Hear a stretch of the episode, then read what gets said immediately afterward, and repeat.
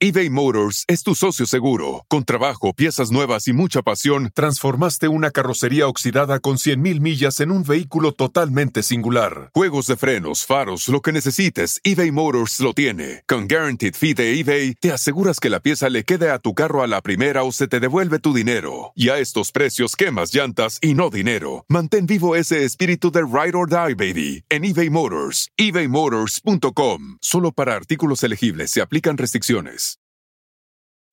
When you need mealtime inspiration, it's worth shopping Kroger, where you'll find over 30,000 mouthwatering choices that excite your inner foodie. And no matter what tasty choice you make, you'll enjoy our everyday low prices, plus extra ways to save, like digital coupons worth over $600 each week. You can also save up to $1 off per gallon at the pump with fuel points. More savings and more inspiring flavors make shopping Kroger worth it every time. Kroger, fresh for everyone. Fuel restrictions apply. Hola, soy Marimar Vega. Y yo, Efraín Martínez. Y queremos invitarlos a nuestro rincón. El rincón de los errores donde errar es hasta bien visto.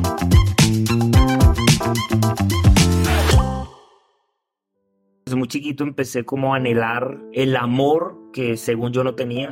Me recuerdo a uno como un niño muy sensible, muy melancólico. La melancolía que ha sido como mi gran adicción es la alegría de la tristeza y es el resultado de darle valor a lo que no se tiene. Reforzar esta idea de, digamos, de ser defectuoso a través de la comparación. ¿Cuál es tu error preferido, Santiago? Yo diría que la ingratitud, en darle más importancia a lo que siento que me hace falta que en reconocer lo, lo generosa que ha sido, digamos, la vida conmigo. Y sentí por primera vez como un dolor, como que excedía mi capacidad de procesarlo. O sea que tuviste una sobredosis de humildad. Es muy jodido que alguien le diga, es que el problema de tu realidad eres tú. O sea, ¿qué más quiero que estar sano? ¿Qué más quiero eh, que tener una familia? ¿Qué más quiero que tener una pareja? Digamos, muy doloroso ver a los ojos la posibilidad real de perder a, a una mujer extraordinaria. El amor es la excusa perfecta para, para llamar amor a lo que no lo es. Pero ese por primera vez el título de farsante se cayó para mí. Y eso, y eso también fue otra cosa linda que me trajo ese momento tan duro a mí en la vida. Bueno, bienvenidos a un episodio más del Rincón de los Errores.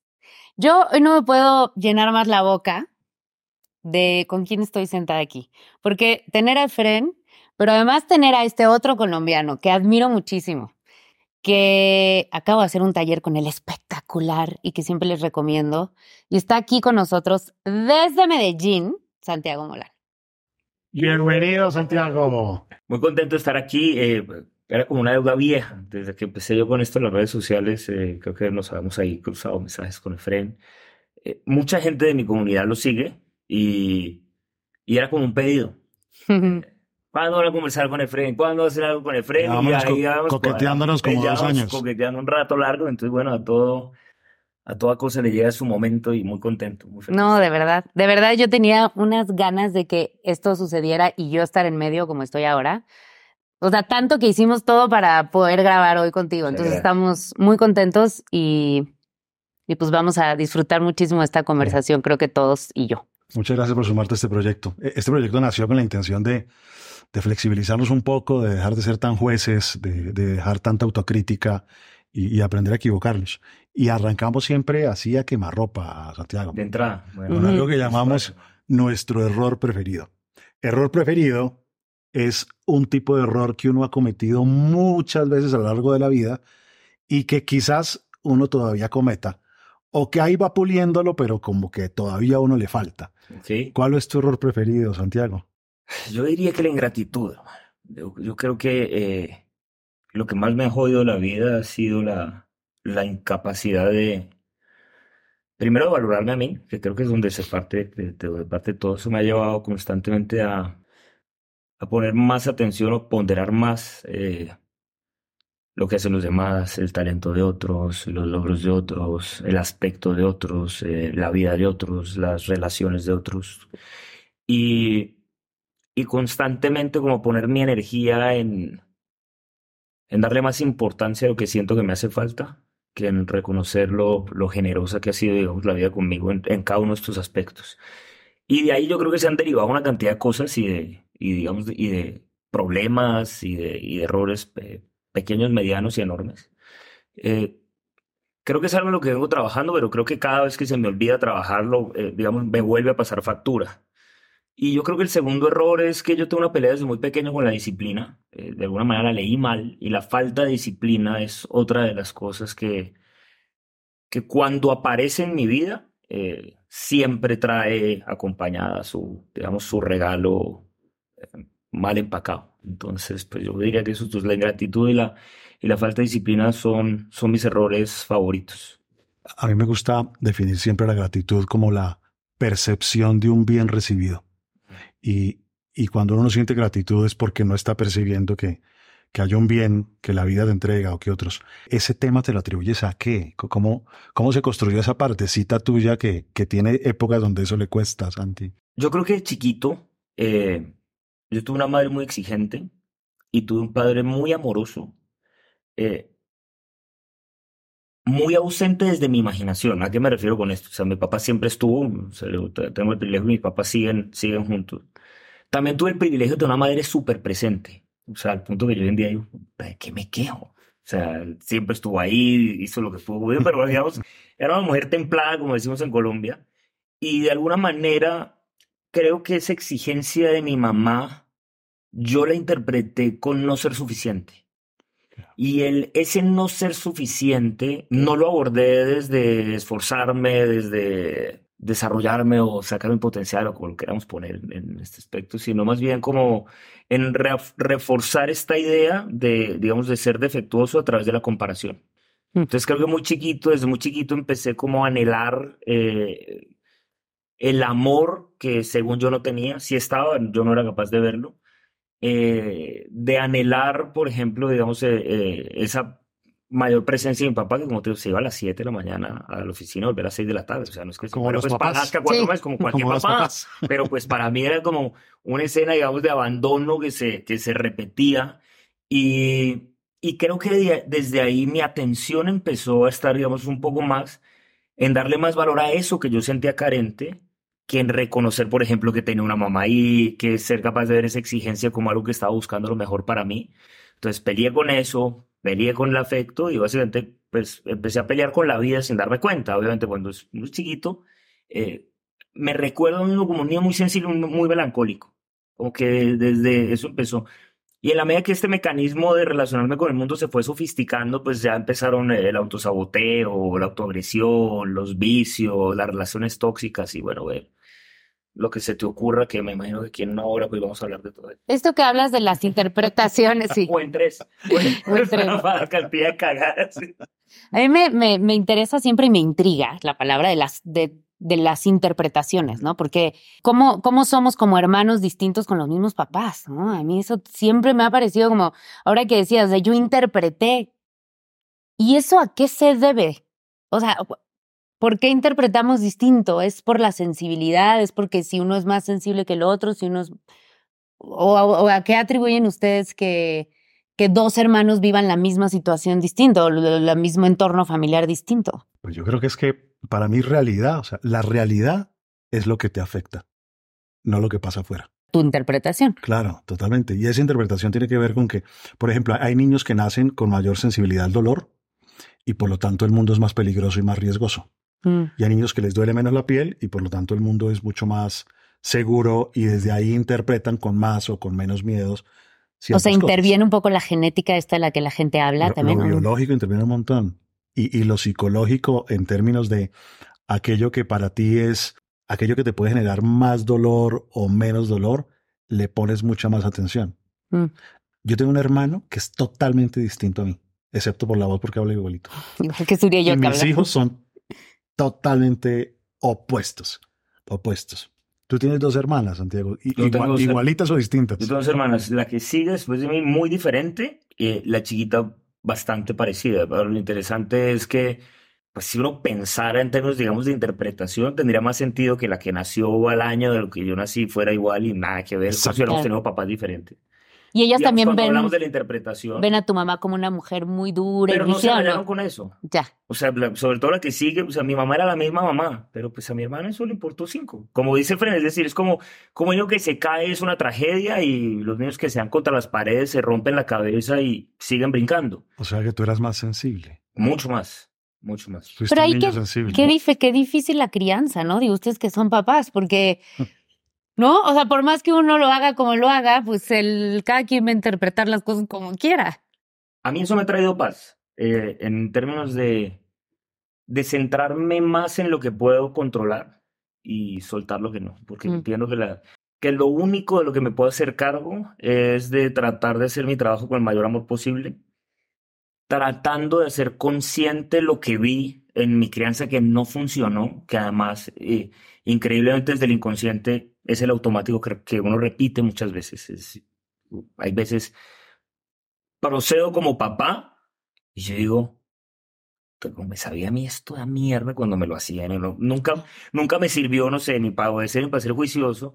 Eh, y ese cuestionamiento me sirve mucho para, digamos, para devolverme, que es Mm. una cosa que, digamos, que hablando de errores, siento que es de las, de las cosas que me gustan en la, en, en la crianza que practico dentro de muchos errores. eBay Motors es tu socio seguro. Con trabajo, piezas nuevas y mucha pasión, transformaste una carrocería oxidada con 100.000 millas en un vehículo totalmente singular. Juegos de frenos, faros, lo que necesites, eBay Motors lo tiene. Con Guaranteed Fee de eBay, te aseguras que la pieza le quede a tu carro a la primera o se te devuelve tu dinero. Y a estos precios, quemas llantas y no dinero. Mantén vivo ese espíritu de Ride or Die, baby, en eBay Motors. ebaymotors.com. Solo para artículos elegibles se aplican restricciones.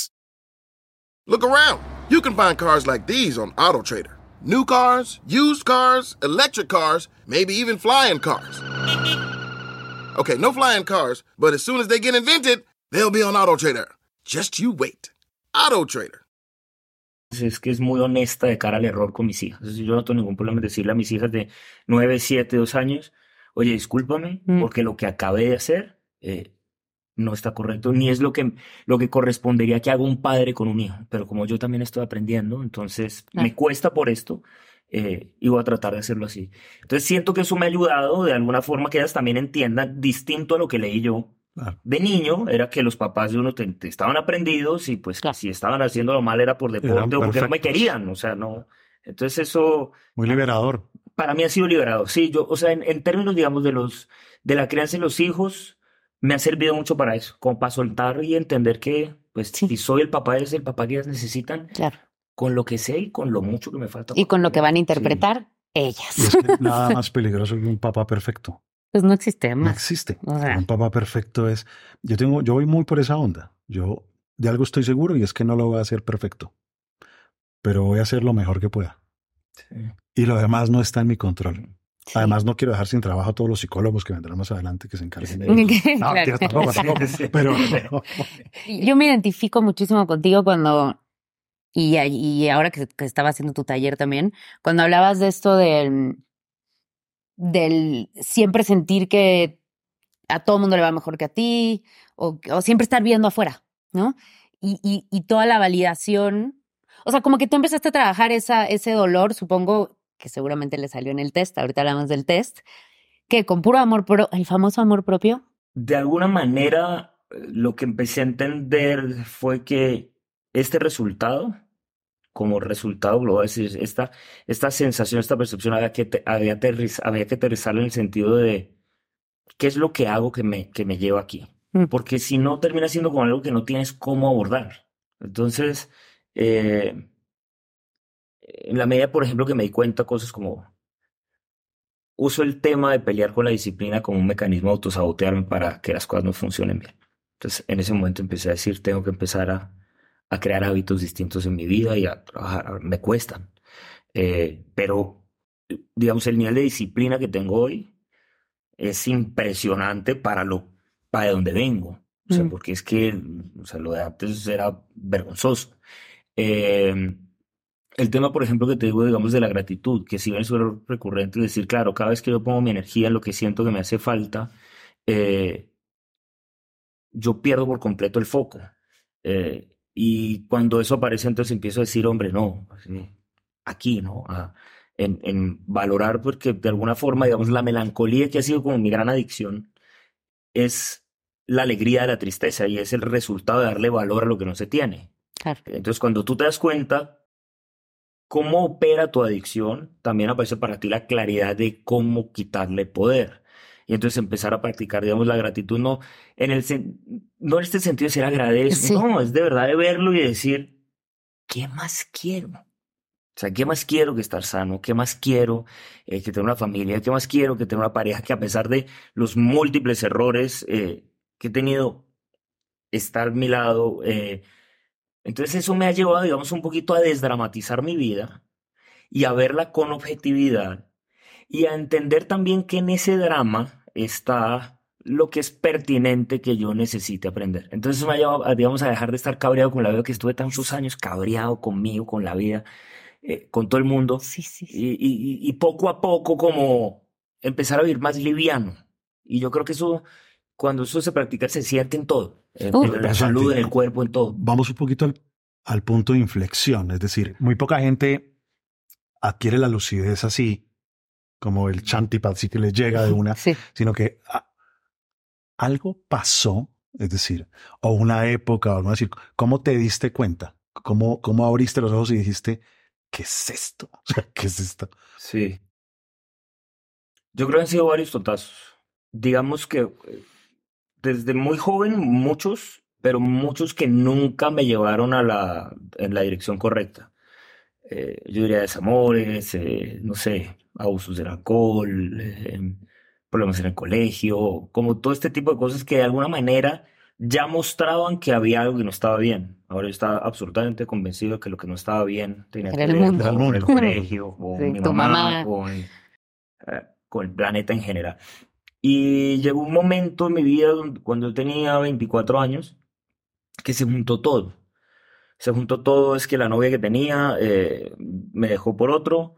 eh, en el mismo mes me quedé sin trabajo. Yo empecé a trabajar a tiempo completo, vamos a, a, a mantenerme a mí mismo desde los 18 años y para los 24 llevaba 6 años trabajando de, o sea, de 7 de la mañana a 6 de la tarde, como si fuera grande, eh, de saco y corbata, con buenos trabajos, con buenos salarios y me quedo sin trabajo y no tenía con qué pagar el arriendo del otro mes. Y no tenía nada, no había ahorrado un peso, o sea, no, no te- Y sentí por primera vez como un dolor, como que excedía mi capacidad de procesarlo. O sea, realmente me sentí como que no, no, o sea, me sentía en muy mal estado. Y digamos, en ese muy mal estado, donde también empecé a sentir que lo, los alivios que buscaba, digamos, en esa época, por ejemplo, yo era bulímico, eh, tomaba trago normal, me fumaba dos paquetes de cigarrillos, eh, empecé a sentir que, es, que los anestésicos habían perdido más por completo su poder. O sea, nunca lo tuvieron, pero como que empecé a decir, o sea, esto ya está tirando pues como de, de castaño oscuro.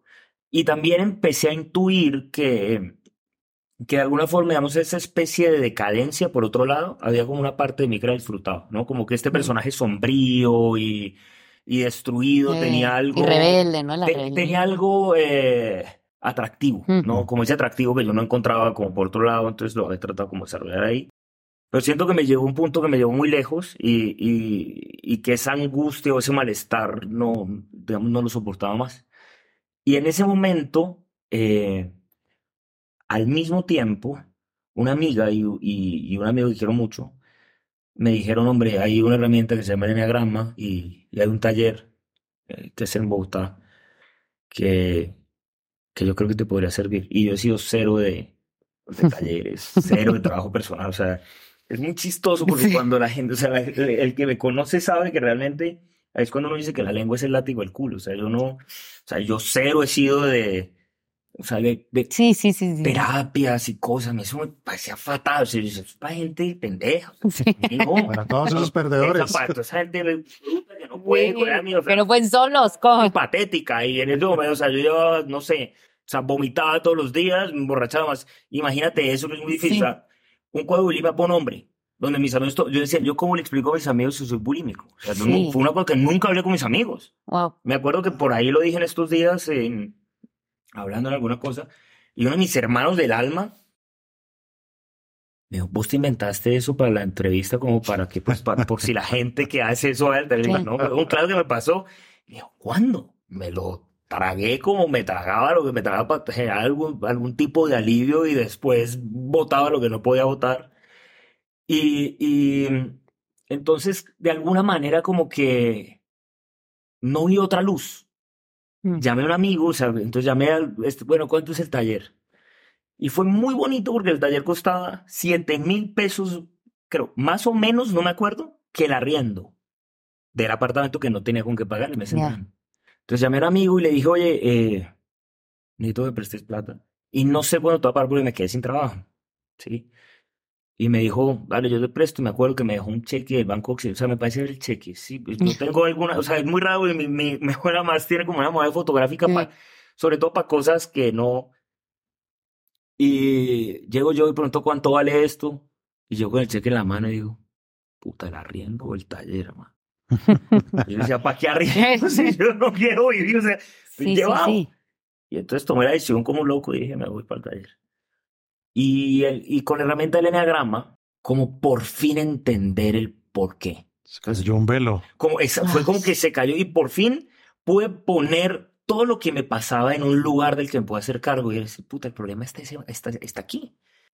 Pero además, está aquí no es del castigo, sino que entendiendo que está aquí y entendiendo cómo ese problema, digamos, estaba estructurado, pues también me di cuenta que la solución, digamos, es- es- estaba en mis manos.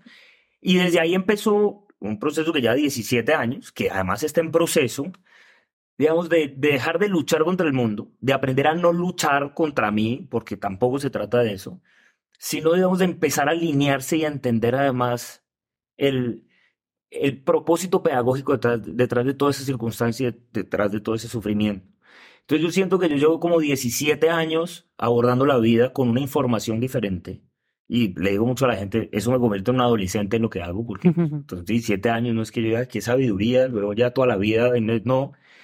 Pero sí automáticamente como que yo encontré esto, empezó el proceso y siento que también parte de ese proceso fue que muy temprano creyera que estaba en un punto donde no estaba. Mm.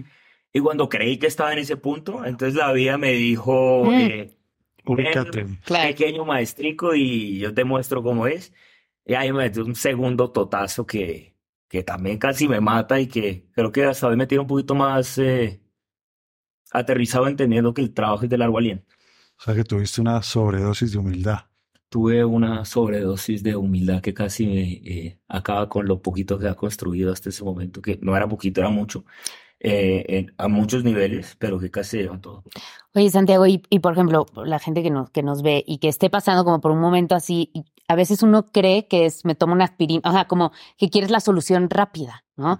Y seguramente tú fuiste a este Es- taller y esto tomó mucho tiempo, o sea, tampoco fue esos tres días de taller y ya.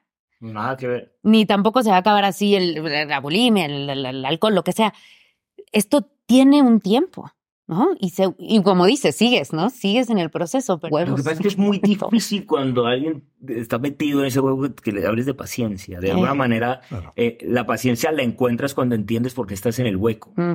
Esta tendencia que además estamos viviendo y que de alguna manera, queriendo sin querer, alimentamos eh, los que trabajamos con estos temas en las redes sociales. Como de alguna forma, yo creo que, eh, que todo el mundo inconsciente o conscientemente eh, ofrece como una promesa de iluminación express que no existe, eh, porque el trabajo es incómodo. Entonces, eh, estamos viendo en el mundo donde todo el mundo está buscando eso, o sea, abdom- abdominales sin ir al gimnasio y comiendo lo que quiera, eh, tener una vida feliz haciendo lo mismo y lo que he hecho siempre. siempre. Es decir, dame la forma de que mi realidad cambie siendo yo mismo. Sí. Eh, y es muy jodido que alguien le digas es que el problema de tu realidad eres tú, o sea, el factor como eres tú. Eh, me acuerdo que ayer compartí un tema que decía que tu vida nunca ha servido porque siempre te has ido contigo. Entonces, no importa.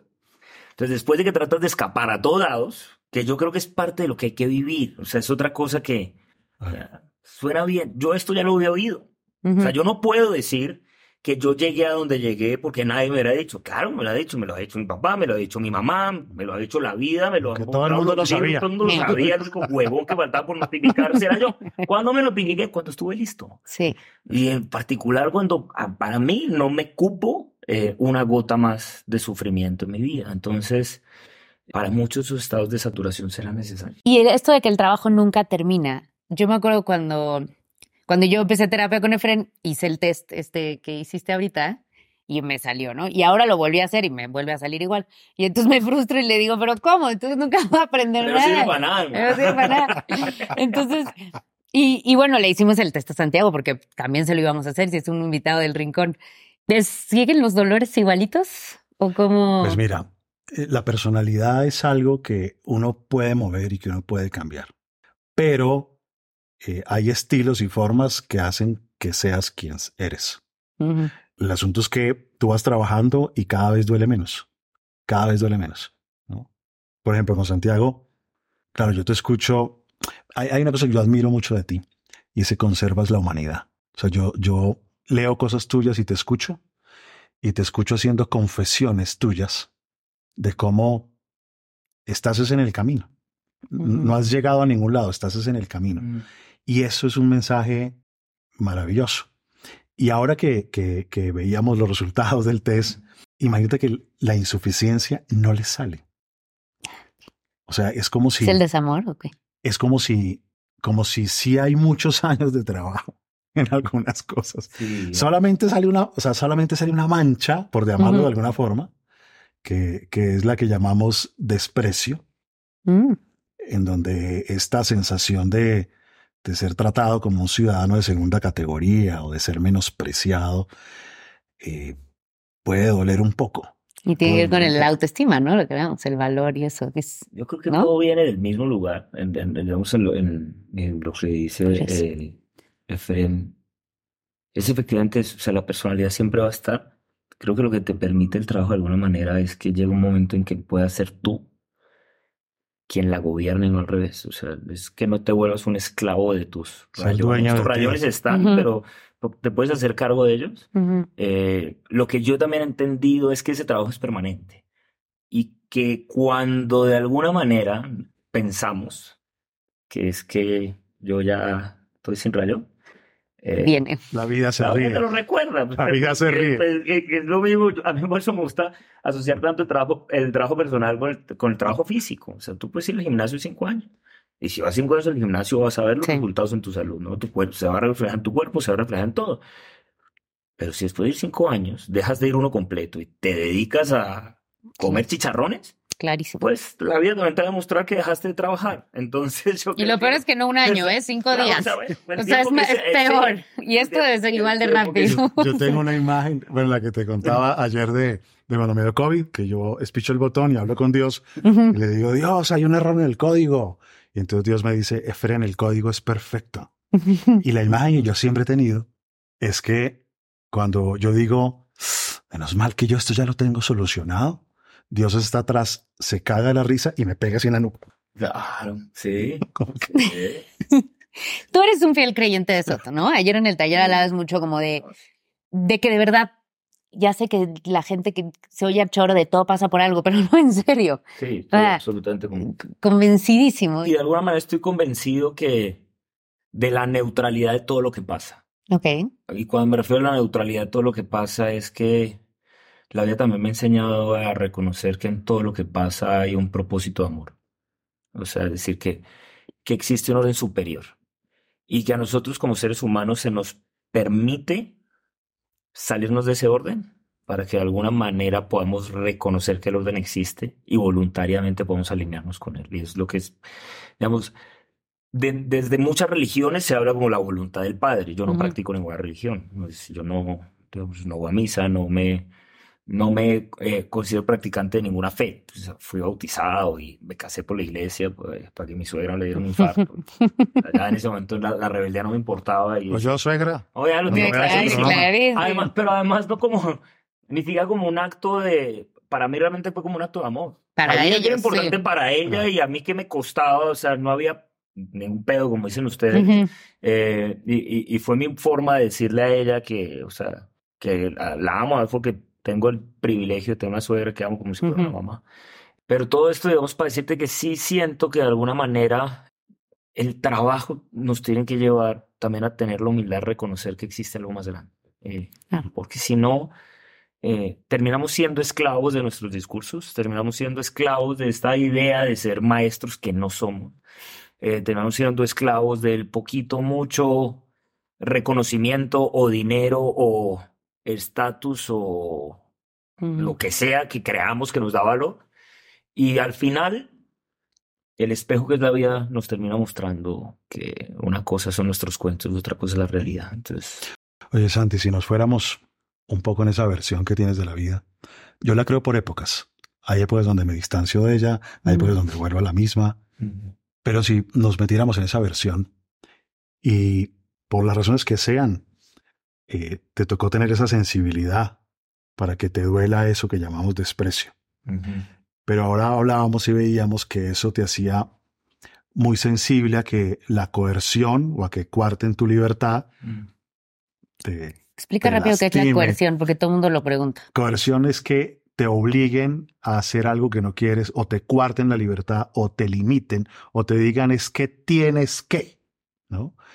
Eh, si eso está ahí, ¿cuál será la tarea? O sea, la, la vida te mandó ese detallito Sí, me ha costado. para resolver qué, Santi, o, o aprender qué. Yo diría que en términos conceptuales, a entender que la libertad solamente existe en nuestra mente.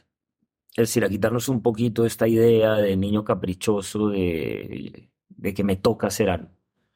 Eh, y aprender a comprometerme con, digamos, con mis elecciones y a reconocer la importancia de, del orden, de la norma y de que el mundo no sea como a mí me dé la gana, que es lo que siempre he pretendido, porque eh, siempre he querido eso. O sea, a mí no es solo que me digan, o sea, por aquí no, Y por ahí ¿por voy. dónde es que no?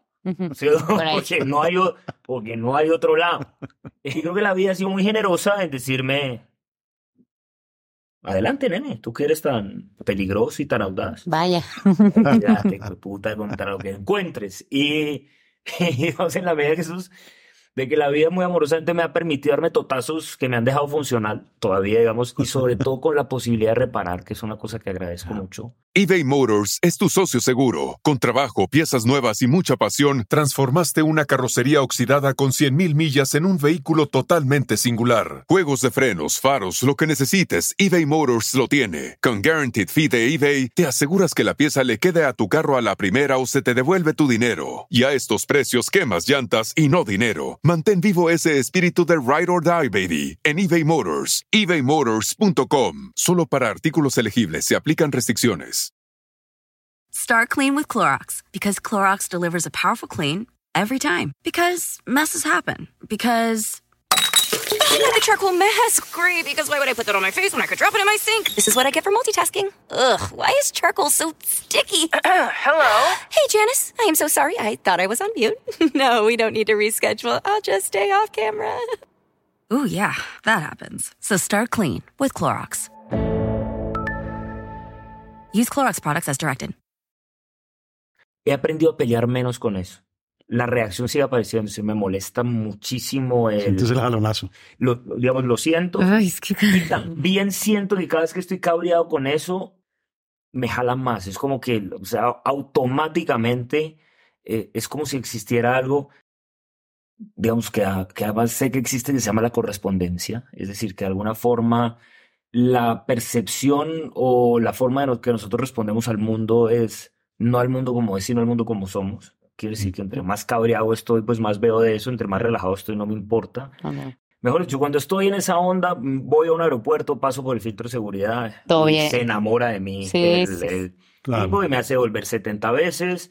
eh, me quito los manda las zapatos, me rompe los zapatos, me manda al cuarto. eh, el tipo me, me mira feo, es decir, me toca Todo. todos los botones. ¿Sí? Y Sí. cuando estoy relajado, cuando estoy tranquilo, me vuelven 20 veces, me quito el reloj, le si, si quieres le paso en pelota, no pasa nada, hermano, el tipo se termina riendo y todo bien, y paso con, digamos, con, con mi paz, porque hoy en día entiendo que el procedimiento no me lo puedo ahorrar.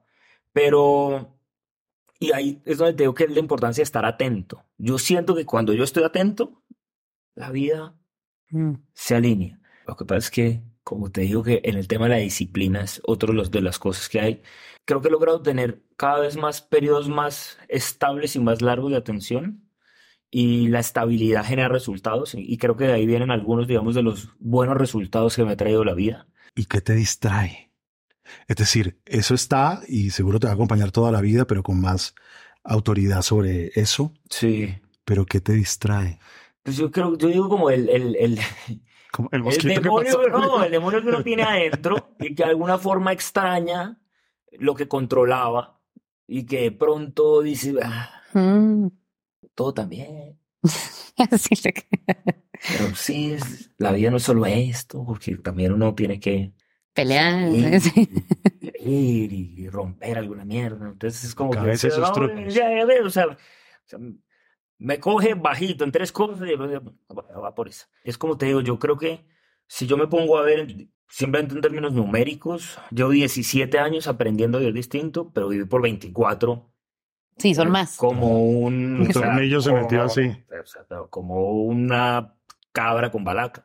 Esta nueva forma de vivir cada vez la siento no solo más asentada, sino también más cómoda, más natural, que es, vuelvo al tema del ejercicio. O sea, cua- llegas a un momento cuando tú haces ejercicio mucho tiempo, que ya no sé, o la distancia que trotas no se te hace tan larga, la disfrutas y, y ya, digamos que lo que te molesta es cuando no sales a correr. ¿De acuerdo? Siento que poco a poco he llegado a ese punto, es decir, que cuando me salgo, el salirme ya no me genera confort. Entonces, muy rápidamente, como que digo, Claro. entonces eso me ayuda mucho primero a que la salida, o sea, una cosa es salirse un poquito de una curva y "Uy, me andoñé, y otra cosa me fui por un barranco, ¿cierto? Y vuelve más Eh, rápido. Exactamente, y es mucho más fácil, digamos, volverme a... ¿Te da a meter. culpa? Bueno, no Un sé. poquito. Sí, sí, creo que la cara lo dice, sí, porque, creo que sí, porque además de alguna forma también, sabes que sí me siento más responsable, porque siento que hoy en día que tengo la información y que como te digo, como la vida me ha mostrado muchas veces digo, no tendría como mucha excusa para, Engañarse no es tan para- fácil. exacto, no, no solo engañarme, sino para justificar, digamos, desde la inconsciencia un mal resultado porque ahora tengo la información. Entonces, pues, eh, eso me genera un, un poco de peso. Como Claro. que hay veces digo, Sí. hay ve- como que a veces digo, "Fue puta, sería más rico eh, no saber nada. Y poderla seguir cagando. y, y si la cagué, pues yo no sabía. Era culpa del otro y ya. Es pues o lo que fuera. Eh, ¿Qué sería un error? Así pensando como en un error tentador que te daría miedo cometer. Hasta justificable. dejar de hacer mi trabajo. Tu trabajo, este trabajo. con lo que me gano la vida. Es un error que muchas veces por la cabeza se me Se te pasa, Sí, ok. como decir, eh, Soltarlo. sí, o sea, Ya, estuvo bien. O sea, no, de alguna manera, ¿sabes? Como que siento, digo, bueno, lo que tenía para compartir, ahí está. Al que le interese tiene de dónde cogerlo. O sea, no, no. Yo, por ejemplo, no escribo todos los días, porque muchas veces me siento preguntar, ¿por qué esto escribo? O sea, Mm. si tengo algo para decir, o simplemente necesito que Atención. alguien me diga eh, que soy puta, que Sí, escribo sí. bien, que oye, gracias por lo que haces por mí, porque muchas veces digo lo que tenga para decir ya está dicho. Muchas veces me- me pregunto desde ahí al servicio de quién estoy. Digamos que desde esa arista, hay veces digo, hombre, la vida es tan cortica, independiente de que tengamos la suerte de vivir, ojalá 90 años, Ujú. porque yo vivo enamorado de vivir y quisiera vivir mucho tiempo, pero si son 90 me quedan Sí, nos quedarán que 20, 30. 39. Es que nos quedan 49. pocos. 49, que no Ah. son nada, porque yo- o sea, No ven, no sé sumar. 41 y estos 41 para mí han pasado a una velocidad y digo, quisiera hacer otras cosas. Hay veces eh, hablo con mi esposa y le digo, ¿sabes qué? Quisiera como simplemente decir, solo por, Sí, sí. por volver a empezar, o sea, Sí. eh, no sé, la cocina me encanta. Hay veces digo, me encantaría irme a regalar a la cocina en un restaurante. O sea, Mm. como simplemente por, o sea, ir a aprender a, a- de cero, o sea, póngame a lavar platos y después digo, Te daría culpa. no sé, pero digamos, e- e- e- ese sí. sería algo Sí. como eso, como, como estrenar una vida Nueva. de cero, o sea, eso me parece tentador. Yo llamo a eso, no sé si sea igual, pero me gusta llamarlo el cansancio de la vida lúcida. Sí, puede ser, sí. Estás un, un buen tiempo conectado, con buena claridad, sin excusas, sin Mm, excusas. Y empieza a doler un poquito la espalda y empieza uno como, como a querer pecar o como a querer soltar cosas. ¿Cómo, ¿Cómo logras manejarlo? Yo me di tanto permiso de, digamos, de pecados suculentos que hoy me llaman menos la atención. Sí, eh, no, yo no fui mucho de restringirme. En, Ujú. Ese es un camino recorrido que además no me genera culpa que digo, o sea, nadie me quita lo bailado, a pesar de que el baile, pues muchas veces fue dando vueltas y terminé dándome contra algo, pero Con o rodillas sea, rotas. cuando lo veo para atrás, digo, tengo, tengo historias para contar. Entonces esa parte, digamos, de como el error culposo, hoy en día no me, o sea, no me genera mucho, o sea, mucha atracción. Por ejemplo, eh, no sé, cuando tengo amigos solteros que me dicen, puta, nos debemos ir de fiesta con todo, digo, O, Pero no es porque mi esposa me ponga brava, ni porque me... No, es porque siento que no, de ahí ya no, no está el cuento. ¿Qué me ayuda, digamos, a estar ahí mucho el, el tema del ejercicio, la disciplina con el ejercicio físico? A mí se me volvió mi psiquiatra. O sea, yo, yo si no hago ejercicio, sí efectivamente la cabeza se me empieza a enredar. Es un tema que ya identifiqué y es un tema que, digamos, que tengo atendido hace un tiempo y que lo, digamos, lo decreté prioritario por Ujú. muchas cosas. Pero ese cansancio, digamos, de la lucidez a lo que me lleva es a querer una vida mucho más simple. Como que, "Uy, puta, no quiero ir lidiando con pedos de la gente, además, porque empieza a coger este tufillo de, Sí. o de terapeuta, eh, o, o de profesor, o de maestro, como te quieras llamar, así tú no te vendas de esa manera. Y digo, puta, todo el mundo quiere hablar conmigo de esta mierda. Sí, Todos y, yo, no- y yo quiero hablar de fútbol, y yo Sí. quiero, no sé, no sé, al punto que siento que muchas veces como en el, en el entorno social, cuando alguien no me conoce, se decepciona. Porque siento que esperarían que se siente. ¿Qué hago un con mi pareja? hablar del de mi conciencia. y Yo, yo no quiero hablar de eso. Yo quiero hablar de que, de, de, De lo que sea. de lo que sea. Y ahí es donde te digo que, digamos, ese, ese cansancio, lo que me tienta es, hay veces a, digamos, a, a decir, quisiera una vida totalmente nueva, sin un, un poco sin este peso de lo que siento que, que me, que no voy a decir que sin darme cuenta porque, pues, o sea, lo hice. El día que yo tomé la decisión de abrir mis redes sociales, que por mucho tiempo no lo quise hacer y fue como una medida de- sobrevivencia en la pandemia, sabía que esto iba a traer eh, cosas que son ambivalentes para mí, porque yo tengo una gran pelea con eso. Digamos, por un lado, tengo que reconocer que el reconocimiento me genera eh, un punto de placer, pero al mismo tiempo me genera un, un profundo malestar. Y, y nunca, o sea, como que Mm. Ese es un tema que todavía no he logrado, no he logrado solucionar. Eh, Porque a mí me dicen, te tiene que gustar. Y digo, sí, de alguna forma me tiene que, si lo estoy Sí. haciendo, de alguna forma me tiene que gustar. Pero, te- por otro te- lado, Te digo, pisa un poquito la libertad también. mucho, No. mucho. Y no, eh, sí, eh, digamos, el, el tema de perder un poquito el anonimato me jode mucho la vida. Sí, como de, de- no sé. No me gusta, sobre todo como generar atención hacia mi experiencia de vida, porque es personal y es mía. Hacia mi trabajo está bien porque además siento que mi trabajo, honestamente, o sea, le, le pongo mucho empeño para que pueda nutrir a alguien. Ya que alguien lo nutro o no, pues no seré yo quien, quien deba, digamos, juzgarlo. Pero creo que es muy difícil eh, poner la línea donde la gente diga, pues es su trabajo, es la persona. Claro. Y, y ya cuando siento que se empieza, digamos, a... Y no porque tenga nada que guardar, porque además de alguna forma soy muy abierto. Tú hablas, sí, tú hablas. O sea, en los talleres y cuando decías en lo que escribes, más que el tema de exponerme es que yo no puedo hablar de nada distinto que de lo que sé y lo que sé es lo que yo he vivido, ¿no? El resto es ponerme a repetir discursos prestados que siento que ya están, mejor dicho, los libros de psicoanálisis ya están escritos, los libros del enneagrama ya están escritos, los libros de muchas cosas ya están escritos, y poner eso mismo en mis palabras, a mí en lo particular, no me genera mucha, eh, no me parece muy atractivo. Entonces siento que este proceso de catarsis de escribir sobre lo que estoy viviendo yo, y por eso digamos muchas veces escribo, es tan crudo, incluso con equivocaciones, porque yo no tengo escrito lo que voy a postear en, no, cero. Sí. Para nada, o sea, y el día que, es, que no escribo no tengo nada que decir y cuando escribo lo acabé de escribir porque es lo que me está pasando hoy. Vas donde terapeuta Instagram. Exactamente, y se me volvió, digamos, algún, de alguna manera una forma de terapiarme, que además es lo que hago en mi perfil, que es escribirme a mí mismo.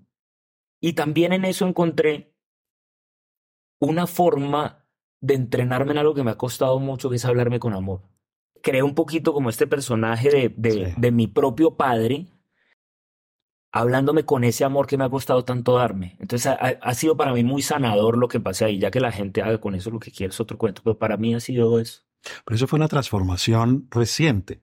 Porque tú empezaste a escribirte no desde el principio, Sí, no, es nuevo. ¿no? Sí, un tiempo acá, no sé cuándo empecé, pero Sí. sí.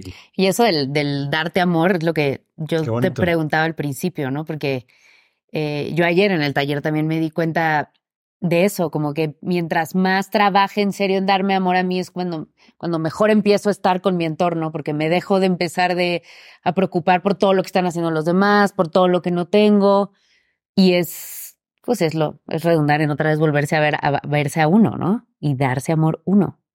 Pues hay, hay un concepto que, que, que yo creo que es muy amoroso y que mencionamos acá muchas veces, y es que hay errores de uno Mm. Que hoy en día ya no son errores, sino que incluso los ve uno como Sí. con toda la gratitud del mundo y, y los hemos llamado nuestros errores favoritos, porque es un error que te convirtió en un mejor ser humano o te pegó un empujón que te hizo subir dos pisos de una, ¿no? Y tú como que, uy, ¿qué pasó? Eh, ¿Cuál ha sido tu error favorito, Santiago? Yo creo que una crisis muy profunda de pareja que tuve, eh, que me llegó realmente a darme cuenta de, digamos, de lo mucho que me estaba perdiendo, que me, que me llevó a darme cuenta de todo lo que te hablaba ahorita, ¿no? De, de, de tanta cosa que no estaba valorando, de, de cuán confundido estaba de creer que estaba en un punto donde realmente, digamos, no estaba.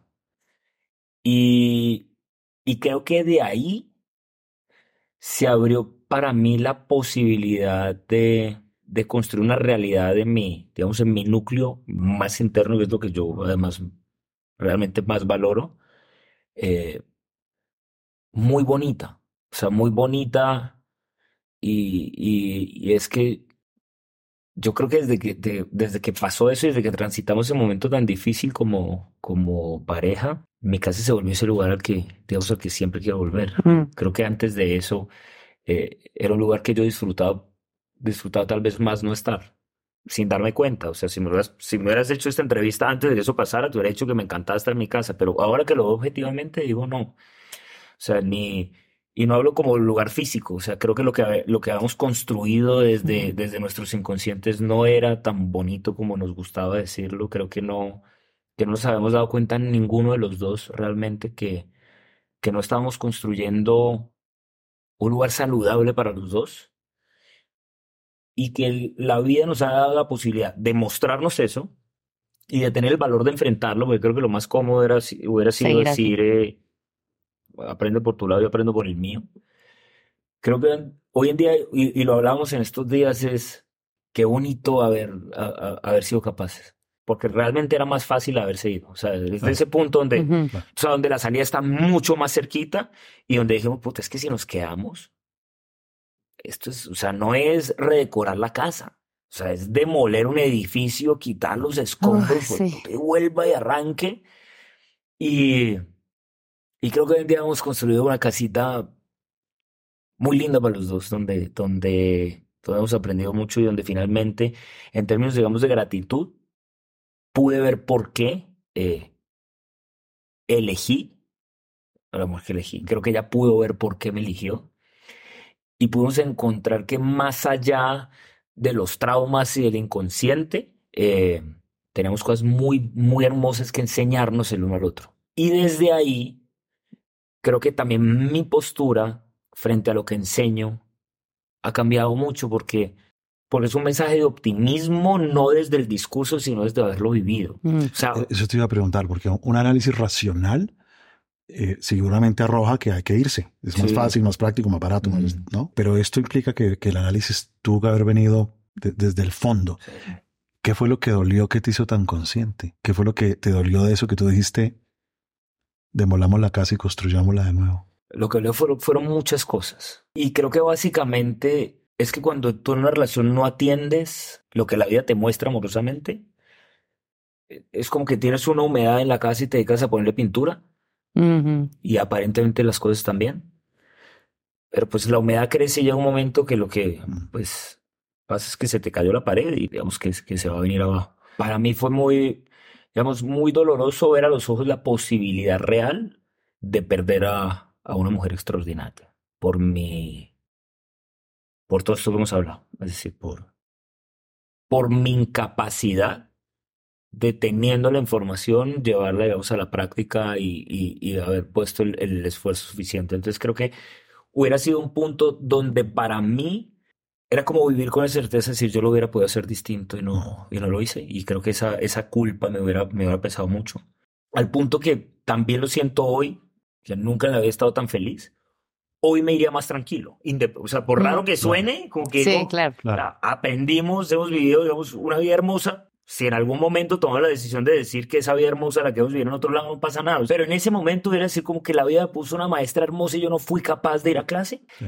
También digamos que lo que te digo de esta visión optimista es que hoy en día cuando alguien llega, no sé, a un taller o una consulta con, en esos momentos tan sombríos, me permitió a mí ser capaz de ver a través de esa sombra del otro y decir, allá también hay una lucecita porque aquí la hubo. Mm. O sea, aquí la hubo y, gra- y gracias a Dios la... En ese momento yo no creo que ni siquiera la haya visto, ¿sí? Porque no puedo decir que tuvo un momento de lucidez, no. Por alguna razón, miedo a lo nuevo, a lo que fuera, porque yo creo que en ese momento también lo hablaba, yo no creo que ni siquiera nos hayamos quedado desde una decisión consciente, sino por... O sea, las mismas taras nos dejaron ahí y mi conclusión es que todavía necesitamos aprender de eso. Es decir, es como que no nos dejó sacar la cabeza, sino que es como que... Y dése cuenta que usted puede aguantar un poquito más. Darse cuenta que no solo la cabeza se puede sacar, sino que pues, de lo que nos estábamos perdiendo durante cosas muy lindas. y que condujo a la ceguera durante un tiempo. Me explico. Yo, yo seguí muchos años unas tradiciones, que era la tradición de Sivananda y la de Satyananda, que eran tradiciones que decían que cuando tú te vas volviendo más lúcido, cuando tú vas volviéndote más intuitivo, cuando tú empiezas a sentir la energía, te empiezas a desviar del camino, porque empiezas a, a creerte cosas y te desvías del camino y se vuelve uno ciego, Sí, ciego, hasta que cae la pared. sí, total. Salen los ratones. ¿Qué te hizo ciego? había como una validez, una necesidad de reconocimiento que yo no sentía que estaba y que por más que estuviera como yo no la veía, eh, me llevó a que, a que mi energía estuviera más afuera, en, en, como en esa necesidad de que alguien me hiciera sentir todo eso que yo no había sabido generar por mí mismo. Entonces me casé y dije, bueno, pues tengo una esposa que se haga cargo ella de esto, ella tampoco lo hizo. Dije, bueno, tú esta tampoco puede, entonces sigamos, ¿no? que lo hicimos y, y que es un error que le pasa a mucha gente fue como construir vidas paralelas, o sea, es decir, Claro. llamar pareja a algo que no era una pareja, o sea, que viviéramos en la misma casa, eh, que tuviéramos una economía compartida y, y- y que tuviéramos sexo, no nos hacía una pareja, porque realmente no, no estábamos en un proceso, digamos, ni de afinidad mental, ni de apoyo, ni de incondicionalidad, sino que cada uno, digamos, estábamos buscando que el otro fuera una ficha que le encajara en, o sea, digamos, era, era una relación en el fondo muy egoísta. Por mi parte, eh, no me corresponde a mí, digamos, hablar, hablar por ella. Eh, y ese egoísmo me hizo hacerla invisible. Hacerla invisible, digamos, al punto de cuestionarme si efectivamente yo me había equivocado. Porque además, cuando te decía que mi error más común ha sido la ingratitud, entonces yo me dediqué a poner toda mi atención en lo que yo sentía que me faltaba. Entonces lo que hice fue que tenía una mujer increíble y la volví invisible. Claro. ¿Sí? ¿No?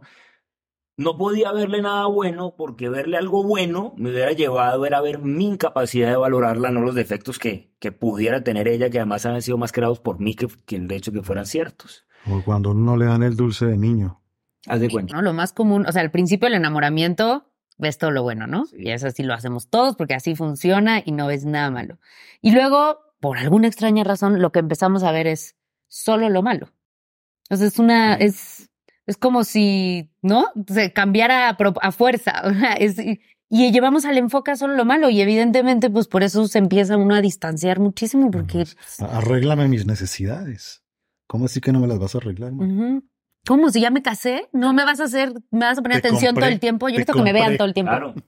Hagan tiempo. Sí, o sea, mira, o sea, Sí. entre- y en términos de lo mío, o sea, te entregué mi libertad. Exacto. Te hice el favor, ah, Por la iglesia. Demasiado. Además, te hice el favor de entregarte mi libertad. ¿Y por qué no me estás haciendo sentir lo que yo quiero sentir? que además eso ya sabemos que es imposible porque es tuyo. Es que volvemos a lo mismo. por eso, o sea, yo, yo llegué un momento a casarme con mi vacío entero y lo que le dije, oye, aquí está, aquí está mi hueco y espero que me lo llenes. Ay, de eso te quería preguntar. ¿sí o no? Me estafaron. Vale, y, y cinco años después, que eso no pasó y que ya se había acabado, digamos, la excitación inicial de buscamos dónde vivir, eh, cuáles son los platos y todas estas pendejas que nos han Nos distrae, nos distrae. Llegó un momento en que... no Porfa, había- explica tantito, porque me encanta eso, lo posteaste, lo tiene en el taller. Esto de uno en- tiene a la pareja o escoge a la pareja proporcional a su vacío o A medida de la a la medida de las heridas. Medida de nuestras heridas, sí, Es que me parece... tal cual. Es muy fuerte. ¿no? es- Es, sí, es muy fuerte ver, es mejor dicho, es darse cuenta que el amor es la excusa perfecta para, para llamar amor a lo que no lo es. Eh, y para mí también fue darme cuenta de eso, digamos, de una manera muy, muy, muy fuerte, eh, que fue esa, decir, es, que esto no es amor. Yo lo que necesitaba recrear, pero además de una forma muy sofisticada, porque te acuerdas que, que te estaba diciendo que yo sentía que ella había trabajado. Entonces resulta que mi esposa es una persona muy distinta y la relación era una relación muy distinta a lo que había sido antes. Entonces yo dije, claro, Ya. está el resultado de que no, de todo lo que yo he trabajado y de todo lo que yo he aprendido. Además, yo dicto cursos. Esta ya no es mi relación tóxica, ella es súper madura. Y resulta que, que de alguna manera, eh, digamos, en- encontré una pareja a través de la cual recrear el abandono de una forma más sutil, que era, eh, digamos, yo, yo generaba, generar relaciones donde, digamos, el abandono era muy evidente a través de la, de la discordia, del conflicto, digamos, de, del malestar, de, de pares de relaciones, digamos, de, de carácter muy fuerte. Ujú. Manuela no es así, Manuela es una mujer ecuánime, estoica, de esas personas que al punto que tú ves y dices, pues esta no tiene que trabajar, o sea, es como si yo me hubiera encargado, o sea, como si hubiera conseguido una que ya, que yo decía, los cursos de, Ya- ya los debería venía. dictar, eh, ya venía, Ya venía así. pero digamos que al mismo tiempo esa, esa forma de ser a mí me hacía sentir profundamente dañado.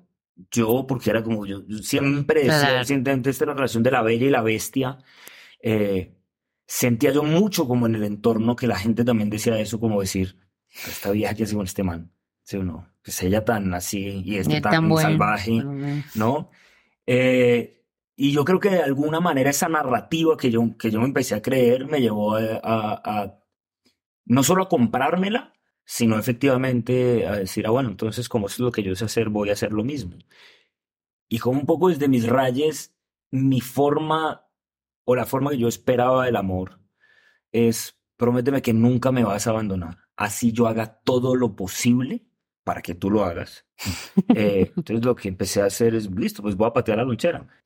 A ver cuánto aguanta la lonchera. Sí. Porque si la lonchera me ama, A comprobarlo. yo tengo que, la lonchera me puede tirar por el balcón, la lonchera me puede, lo, o sea, lo, lo que sea. Y sin darme cuenta, pues estaba llevando la misma toxicidad Claro. a, digamos, a esta nueva relación aparentemente sana, eh, pues por una simple y sencilla razón es que la relación era conmigo. Y, y ese veneno estaba ahí. Lo que había logrado hacer era encapsularse en mí, esconderse muy bien detrás de mis discursos Ah. Mm. y estar ahí agazapado, listo para... Habría podido haber hecho lo que fuese y igual Sí. estaba ahí contigo. Exactamente. Entonces, Uy, es que. o- pero digamos que hoy en día, digo, pues es muy lindo y es muy lindo también ver cómo opera, digamos, lo que te digo, ese orden y esa sabiduría que, que no es lo que tú creas, que no es la habilidad que tengas ni de decir, ni de transmitir, ni de escribir. Es que el espejo tarde o temprano te muestra. ¿Tú ya dabas el taller de pareja antes de eso? mi- para mí fue, o sea, fue increíble porque además me acuerdo que, eh, que, que cuando esto estuvo como su cúspide más alta, pues Ujú. que ya el tema, que la vimos ya, Sí, reventó. ya- Ya. reventada. Eh, Estaba dictando yo la primera, la primera conferencia que dicté yo en un auditorio donde habían 800 personas y yo decía, ¿cómo puede ser tan farsante de a Ujú. pararme aquí a hablar de autoconocimiento y de trabajo personal con este dolor tan profundo? Y digamos, y creo que ese día pude conciliar una cosa que, que era muy importante para mí. Y era entender no solo que ese dolor se valía, y no solo que no me convertía en un farsante, sino casi que era todo lo contrario. Claro. Que yo estaba dictando esa conferencia para sanarme a mí. Y porque estás vivo. y El porque... título de farsante lo podría poner cualquiera, y es válido. Cada quien tiene derecho a hacerse su opinión. Pero ese día por primera vez el título de farsante se cayó para mí. Y eso, y eso también fue otra cosa linda que me trajo ese momento tan duro a mí en la vida. Y que- viste como parte del camino. Sí, ¿Qué crees, tratando de hacerlo breve o un poco práctico, que haya sido las tres cosas o cuatro cosas que lograron arreglar o que fue en lo que se enfocaron ustedes para arreglar una relación si se está desmoronando? La primera vez que, digamos, logramos traspasar la tormenta de usar la conducta del otro como lo que nos había llevado hasta ahí, Mm. mutuamente. Es decir, logramos que cada uno entendiera que habíamos llegado ahí por lo que consciente o inconscientemente hubiéramos hecho los dos. Y eso lo que nos permitió es que cada uno identificara en qué tenía que trabajar. Y ese fue un proceso súper, digamos, súper individual. No fue, esto es de los dos, entonces tú, porque ahí uno no está haciendo nada. En su momento yo tomé la decisión de decir, yo voy a hacer mi trabajo independiente, que ella haga o no haga nada. Y yo creo que ella hizo lo mismo. Y eso se notó. Mm.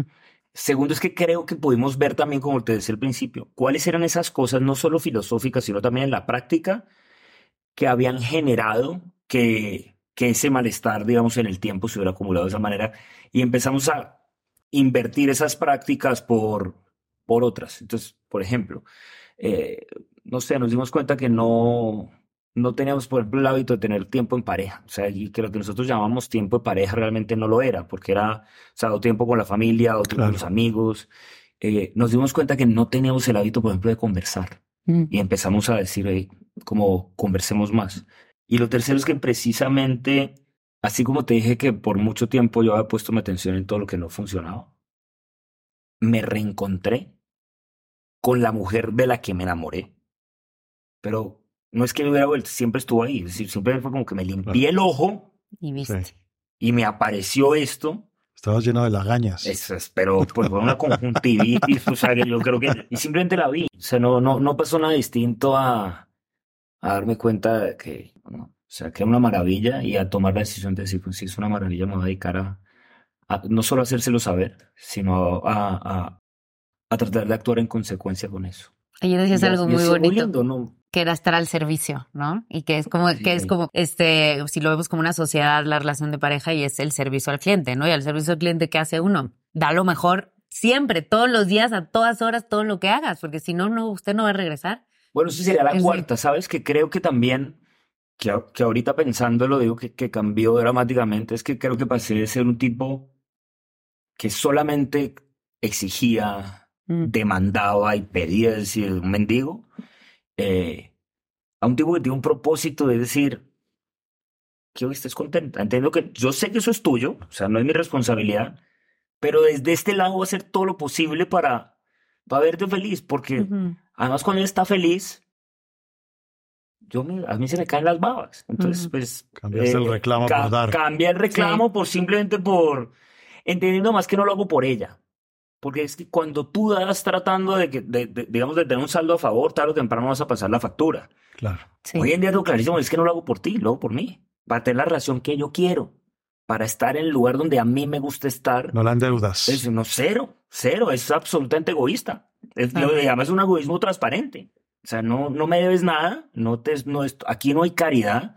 Aquí lo que entendí es que el peor negocio de la vida era esperar que tú hagas un trabajo que me corresponde a mí. Sí, y ahora, pues, lo que haga ella, pues, cosa de ella.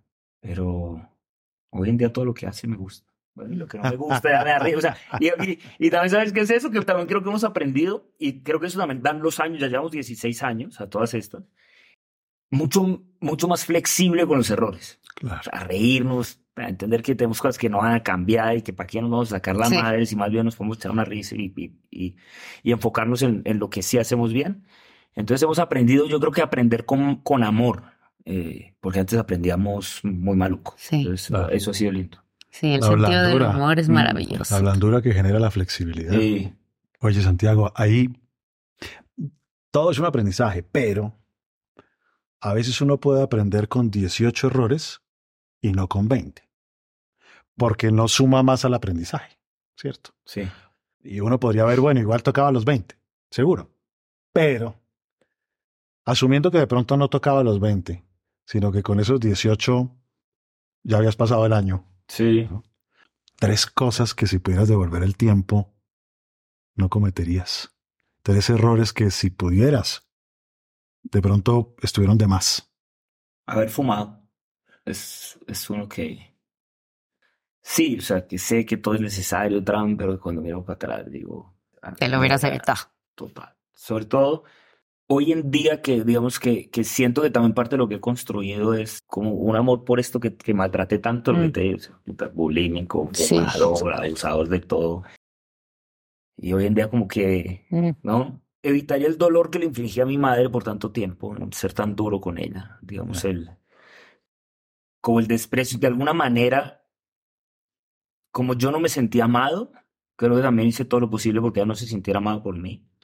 Es un tema totalmente sanado, o sea, mi, mi, yo estrené mamá a los 24 y ella estrenó un hijo a los 24 y llevamos 17 años de novios, tener un sí o no, y me, me derrito por, por, digamos, por, por mi madre, pero creo que, la, creo que, que haber sido mamá mía por, por es, en esa época tuvo que haber sido muy, muy duro.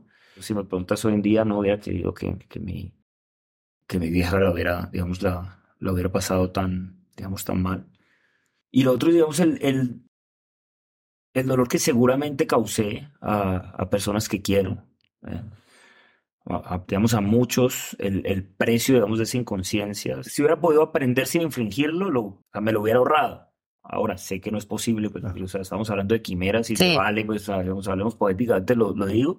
Sé que no es posible, pero, pero sí, y, y de alguna manera sí digo, me lo hubiera ahorrado, pero hoy no me, o sea, no me duele. O sea, cuando te digo que hubiera querido que mi mamá sufriera, tampoco me produce o sea, dolor porque sé que, que no lo hubiera podido haber hecho distinto y sé que ella lo ve igual y que lo más importante es que pasó hoy. O sea, mejor Dios no lo quiera, eh, yo no estoy mañana o mi mamá no está mañana y creo que no me quedaría un dolor en mi corazón. O sea, creo que mi mamá hoy en día se siente profundamente amada por mí y yo me siento igual. Entonces creo que es una de esas tareas que, que es muy lindo poder chulear en vida. Mm. Y lo mismo con mi papá. Lo que pasa es que la relación con mi papá siempre fue más sana. Entonces, eh, digamos que le, la historia de amor con mi papá fue, ha sido como más constante.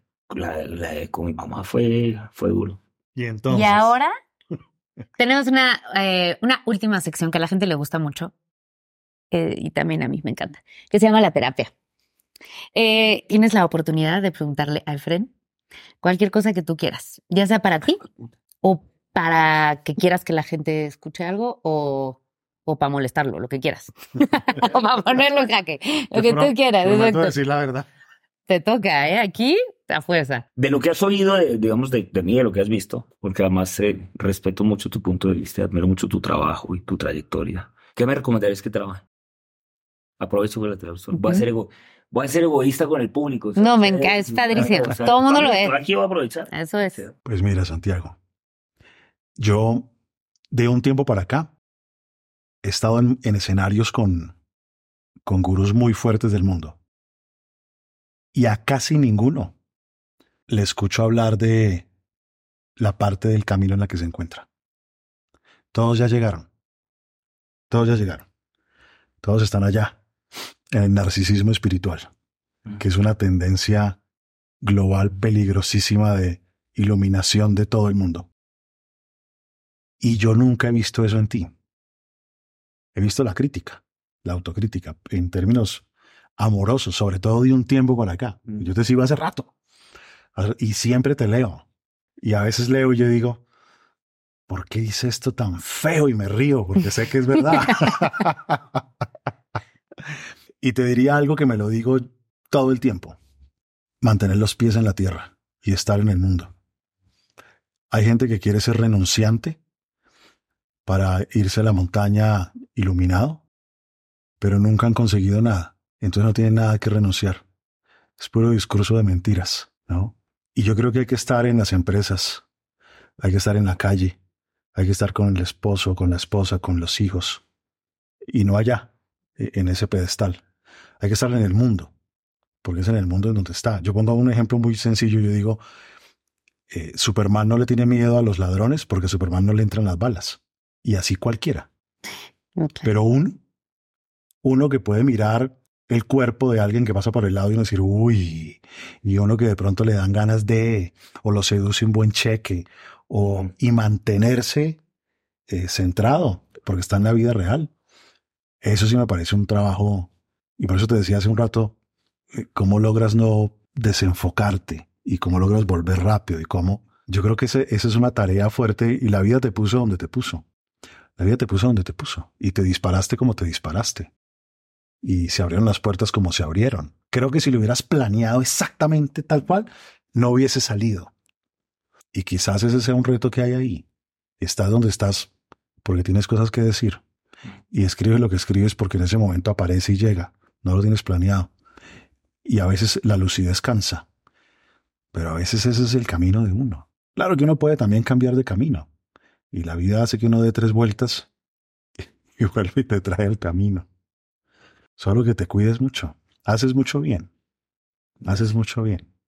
Y lo que más me gusta es que, que aunque el ego a veces traiciona, lo haces con la intención de aportar y uno genera bien colateral. Bien colateral es que tú mandas acá un mensaje y ella un día se lo cuenta a otra persona y esa persona se lo cuenta a otra persona y esa otra persona y terminaste llegándole a una sexta persona en cadena que jamás en tu vida vas a ver. Sí. Pero que llegó ahí, porque era la palabra justa donde estaba.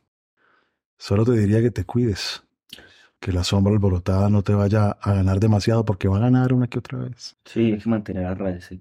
Así es. Yo les iba a decir a los dos que por más que, o sea, yo entiendo perfectamente que deben de ustedes solo querer hablar de fútbol y de todo lo que hablamos ayer y de, pero es inevitable tenerlos cerca y no quererles preguntar de la vida y les va a seguir pasando porque uno siente que tiene cinco, le voy a preguntar, le voy a preguntar.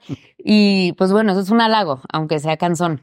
Se recibe así. Y sabes que yo, yo también he entendido que con la información debe también una responsabilidad, es decir, los, los dones que hoy en día reconozco que la vida también me dio, y no lo digo desde ningún tipo de arrogancia, sino que pues es todo lo contrario, me genera compromiso. Y a veces ese compromiso el que me abruma Mm.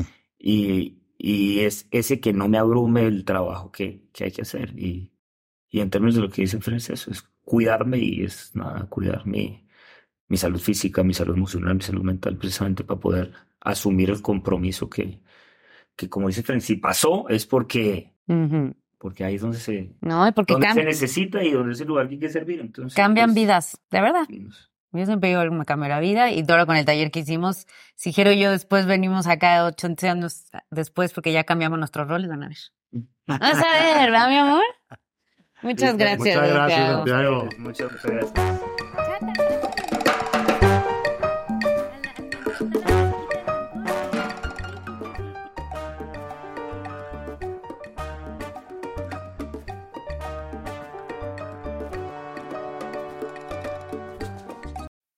When you need mealtime inspiration, it's worth shopping Kroger, where you'll find over 30,000 mouthwatering choices that excite your inner foodie. And no matter what tasty choice you make, you'll enjoy our everyday low prices, plus extra ways to save, like digital coupons worth over $600 each week. You can also save up to $1 off per gallon at the pump with fuel points. More savings and more inspiring flavors make shopping Kroger worth it every time. Kroger, fresh for everyone. Fuel restrictions apply.